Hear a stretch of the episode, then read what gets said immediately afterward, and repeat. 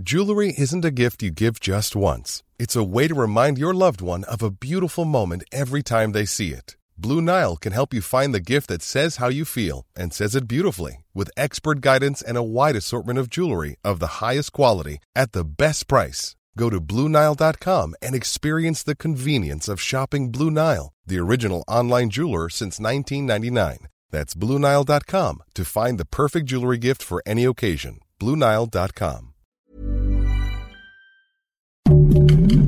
Heraldo Podcast, un lugar para tus oídos.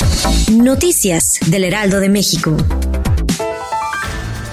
La tarde de este miércoles 3 de enero, la funcionaria Luisa María Alcalde y actual secretaria de Gobernación informó que ya fueron rescatados los 61 migrantes que desafortunadamente habían sido secuestrados en Tamaulipas el pasado 30 de diciembre. En un comunicado detalló que este logro fue posible gracias a la participación de las Fuerzas Armadas, la Guardia Nacional, así como autoridades del Estado.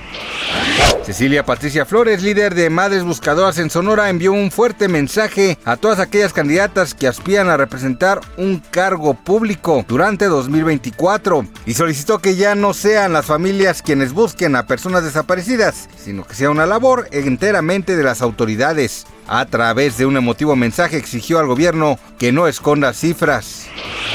La revista especializada de Banker reconoció a la gobernadora del Banco de México, Victoria Rodríguez Ceja, como la banquera del año 2024 en América. Dicho reconocimiento surge tras adoptar una postura monetaria proactiva y establecer de manera efectiva una tasa de referencia consistente para llevar a la inflación a la meta del 3.0%. Al respecto, Banjico señaló que la funcionaria originaria de la Ciudad de México ha permitido a los mercados tener una guía de las acciones futuras en la política monetaria.